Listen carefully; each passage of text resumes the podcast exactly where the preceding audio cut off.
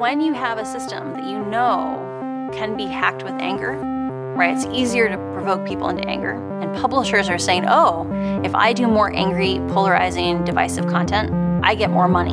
Se llama Frances Haugen. Es natural de Iowa, en Estados Unidos, y es ingeniera y científica de datos. Ha trabajado en Google, en Pinterest y hasta este año 2021 en Facebook, donde no le gustó nada lo que vio. Tampoco le gustó que antes de despedirse de la compañía de Mark Zuckerberg se llevó decenas de miles de documentos reveladores sobre el funcionamiento de la red social más importante del mundo, lo que en España se conoce como tirar de la manta. Radioactivo. Episodio 15. Facebook en el espejo. Facebook has realized that if they change the algorithm to be safer, people will spend less time on the site, they'll click on less ads, they'll make less money. A ver si lo he entendido bien que lo denuncia en inglés. Facebook se ha dado cuenta de que si cambia el algoritmo, la frecuencia de publicaciones que aparecen en pantalla, que si lo cambia para hacerlo más seguro, el público pasa menos tiempo en la página y que pincha menos en los anuncios de publicidad. Así que tienen claro que ganarían menos dinero.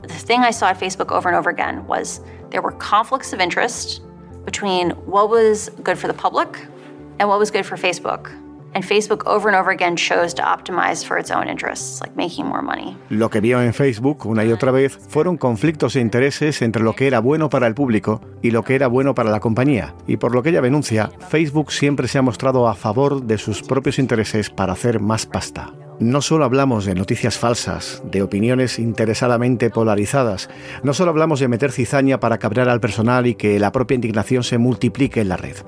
En septiembre de 2021 vio la luz un informe elaborado por Instagram que revela el daño que provoca esta otra aplicación de éxito de Facebook en la salud mental de las adolescentes. Dos datos. Un 13% de las usuarias achacan a Instagram sus pensamientos suicidas y un 17% sus trastornos con la alimentación. Super tragic is Facebook's own research says as these young women begin to consume this eating disorder content, they get more and more depressed. Lo que es súper trágico, decía Frances Hughes en esta entrevista a la CBS, es que una vez que estas mujeres comienzan a consumir estos contenidos, están cada vez más y más deprimidas.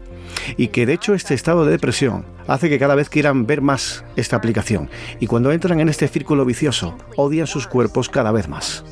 Facebook está afincado en California y se consume en todo el mundo. Así que a ver quién es el guapo que le pone puertas legales al campo.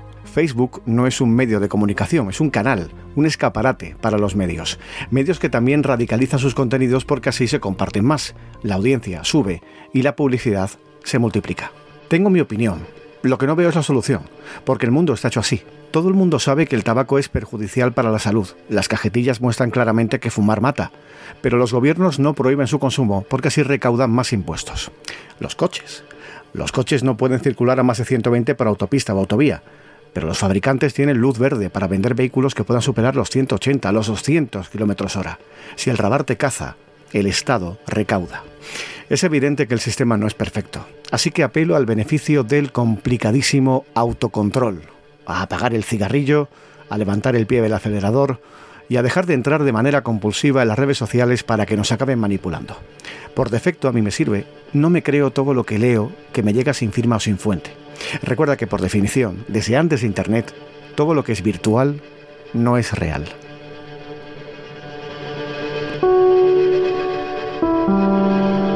José Antonio Piñero es radioactivo.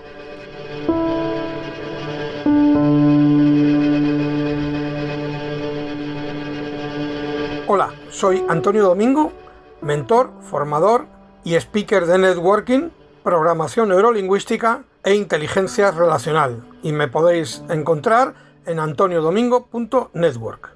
Mi opinión sobre las redes sociales, que las conozco muy bien, es muy positiva en general porque han abierto un ecosistema que no existía, lo abrieron los blogs, pero las redes sociales lo han permitido esa interactividad eh, miles de veces más.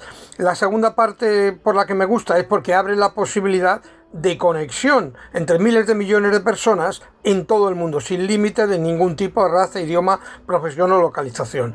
Y la tercera es porque permite expresarte libremente sin necesidad de una formación específica y eso es fantástico. Ahora, por la otra parte, me parece bien que que ganen dinero porque es un negocio, pero no tanto como lo ganan, ya que es a costa de cosas que podrían evitar. Entre ellas, las fake news, es decir, eh, noticias falsas, perfiles falsos que manipulan comunicaciones, que se utilizan para manipulación de la sociedad, políticamente, etcétera.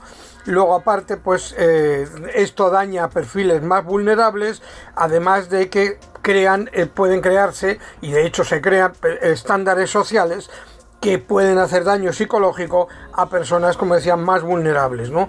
Eso, ese daño puede llegar hasta inducir al suicidio. Y luego, por último, no me parece bien la forma en que el algoritmo se mueve para decidir a cuántas personas que me están siguiendo en mis perfiles va a presentar lo que yo comparto. Porque lo que pretenden es que vaya solo a la parte de pago y si me siguen 50.000 solo se lo presenten a 200, con lo cual si quiero mm, que lo vean todos, aunque ellos quieren verlo, no puedan si no pago. Eso no me parece bien.